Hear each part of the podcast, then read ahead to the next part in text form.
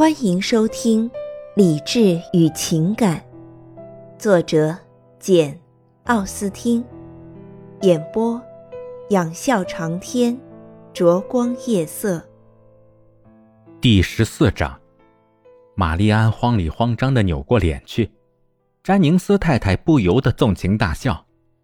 艾莉诺发现，这位太太一心要弄清两人究竟跑到哪儿去了。早就让女仆询问过威洛比的马车夫，从而得知他们到艾伦汉去了。先在花园里转来转去，再到房子里各处查看，然后转悠了老半天。艾莉诺简直不敢相信真有这种事。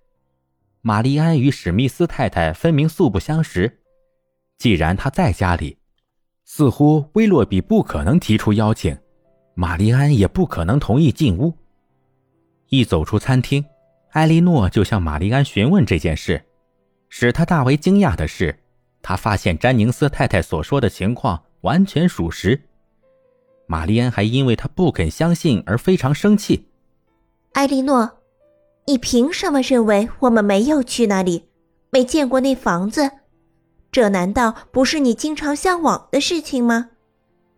是的，玛丽安。不过有史密斯太太在家里。除了威洛比先生以外，又没有别人陪伴，我是不会进去的。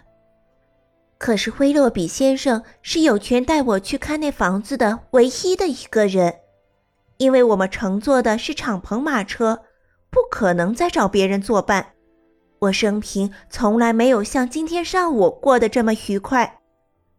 恐怕，艾莉诺答道：“一件事情是愉快的。”并非总能证明它是恰当的。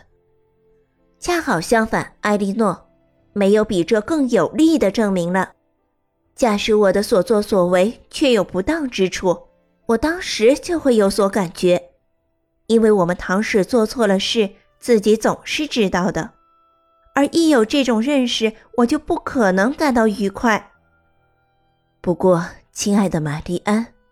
为了这件事，你已经遭到了冷言冷语，难道你还不怀疑你的行为有些失慎吗？如果詹宁斯太太说了几句怪话就能证明别人行为欠妥，那我们大家无时无刻不在招惹是非。我既不稀罕她的称赞，也不在乎她的非难。我在史密斯太太的花园里散过步，还参观了她的住宅。我不知道这有什么过错。有朝一日，这花园、房子都要归威洛比先生所有，而哪怕有朝一日归你所有，玛丽安，你那样做也是不合情理的。听姐姐这么一说，玛丽安不由得脸红了。不过看得出来，这话也使她感到得意。她仔细思考了十来分钟，然后又来到姐姐跟前，和颜悦色的说道：“埃莉诺。”也许我去埃伦汉确实有失检点，不过威洛比先生一定要带我去看看。说实在话，那栋房子可美了，楼上有一间万分漂亮的客厅，不大不小，什么时候都适用。若是配上新式家具，那真叫人称心如意了。这是一间椅脚室，两边有窗，从一边平窗望去。越过屋后的滚球场草坪，看到一片优美的坡林；从另一边可以望见教堂和村庄，再过去就是我们经常赞叹不已的崇山峻岭。我不觉得这个房间有什么特别好，因为那些家具着实可怜。然而，要是配上新家具，威洛比说要花费两三百磅。那它就会成为英格兰最舒适的避暑室之一。倘若艾莉诺能一直听他讲下去，别人不来打岔的话，玛丽安会照样把每个房间都津津有味地描绘一番。布兰登上校突然终止了对巴顿庄园的拜访，而且始终不肯说明缘由，这不免使詹宁斯太太满腹狐疑，一直揣测了两三天。她是个顶爱大惊小怪的女人。其实，凡是留意别人来往行踪的人，个个都是这个样子。她心里不停的纳闷，这究竟是什么原因？他敢肯定他有不幸的消息，于是仔细琢磨他可能遭遇的种种不幸，认为绝不能让他瞒过他们大伙儿。我敢肯定，准是出了什么伤心事儿。我从上校脸上看得出来，可怜的人呢，恐怕他的境况不佳呀。算计起来，德拉福庄园的年收入从来没有超过两千镑。他的弟弟把事情搞得一塌糊涂，我看呢，八成是为钱的事情找他，不然还会有什么事儿呢？我在纳闷是不是这么回事儿。我无论如何也要弄个水落石出。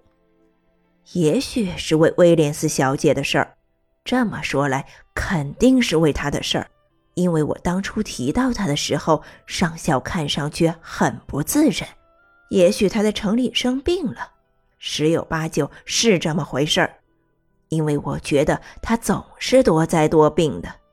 我敢打赌，就是为威廉斯小姐的事儿。现在看来，上校不大可能陷入经济困难，因为他是个精明人。时至今日，庄园的开支肯定早就结清了。我真不知道是怎么回事儿。也许他在阿维尼翁的妹妹病情恶化了，叫他快去。他走得匆匆忙忙的，看样子很像。哎，我衷心祝愿他摆脱困境，还能讨个好太太。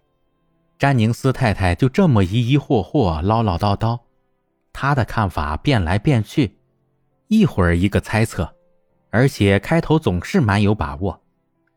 艾莉诺虽然着实关心布兰登上校的安乐，但是她不能像詹宁斯太太所期望于他的，对他的突然离去惊诧不已，妄加猜疑，因为在他看来，情况没有那么严重，犯不着那样惊疑。除此之外，还有真正使他感到惊奇的事，那就是他妹妹和威洛比，他们明明知道。他们的事情引起了大家的特别兴趣，却异乎寻常的保持缄默。他们一天天的越是不吭声，事情就越显得奇怪，越与他们两人的性格不相协调。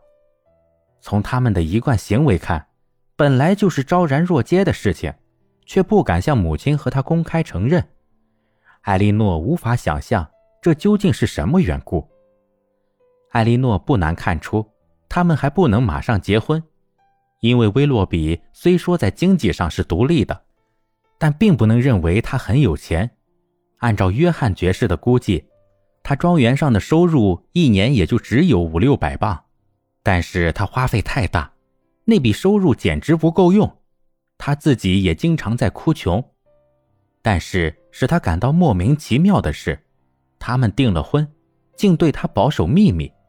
其实他们什么也包不住，这与他们的惯常想法和做法太不一致了，以致使他有时候也怀疑，他们是不是真的订了婚。因为有这个怀疑，他也就不便去探问玛丽安。威洛比的行为最明显的表达了他对大师伍德母女的一片深情。他作为玛丽安的情人，真是要多温柔有多温柔。而对于其他人，他作为女婿、姐夫和妹夫，也能殷勤备至。他似乎把乡舍当成了自己的家，迷恋不舍。他泡在这里的时间比待在埃伦汉的时间还要多。倘若巴顿庄园没有大的聚会的话，他早晨就出来活动活动，而最后几乎总是来到乡舍。他自己守在玛丽安身旁。他的爱犬趴在玛丽安脚边，消磨掉这一整天。布兰登上校离开乡下一周后的一天傍晚，威洛比似乎对周围的事物产生了一股异乎寻常的亲切感。达什伍德太太无意中提起了要在来年春天改建乡舍的计划，当即遭到了他的激烈反对，因为他已经与这里建立了感情。觉得一切都十全十美。什么？他惊叫道：“改建这座可爱的乡舍？不，不，这我绝不会同意。你若是尊重我的意见的话，务必不要增添一砖一石，扩大一寸一分。你不要害怕，达什伍德小姐说，这是不可能的事情。我母亲永远凑不够钱来改建。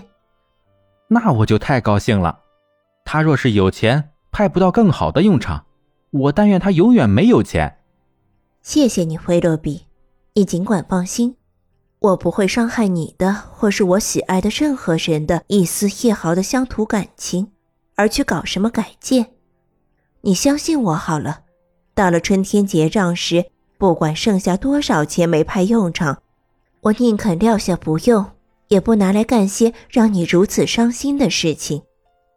不过，你当真这么喜欢这个地方，觉得它毫无缺陷？是的，我觉得它是完美无缺的。嗯，进一步的说，我认为它是可以让人获得幸福的唯一的建筑形式。我若是有钱的话，马上就把库姆大厦推倒，按照这座乡舍的图样重新建造。我想也要建成又暗又窄的楼梯，四处漏烟的厨房了。埃莉诺说：“是的。”维洛比以同样急切的语气大声说道：“一切的一切都要一模一样，无论是便利的设施还是不便利的设施，都不能看出一丝一毫的不同。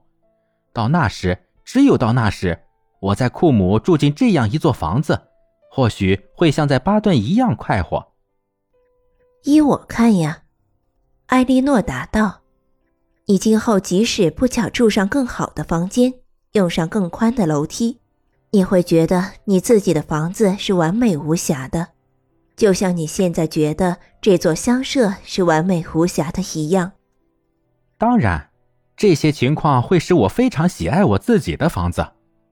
不过，这个地方将永远让我留恋不舍，这是别的地方无法比拟的。”感谢您的收听，我是 CV 灼光夜色，欢迎订阅，我们下期见。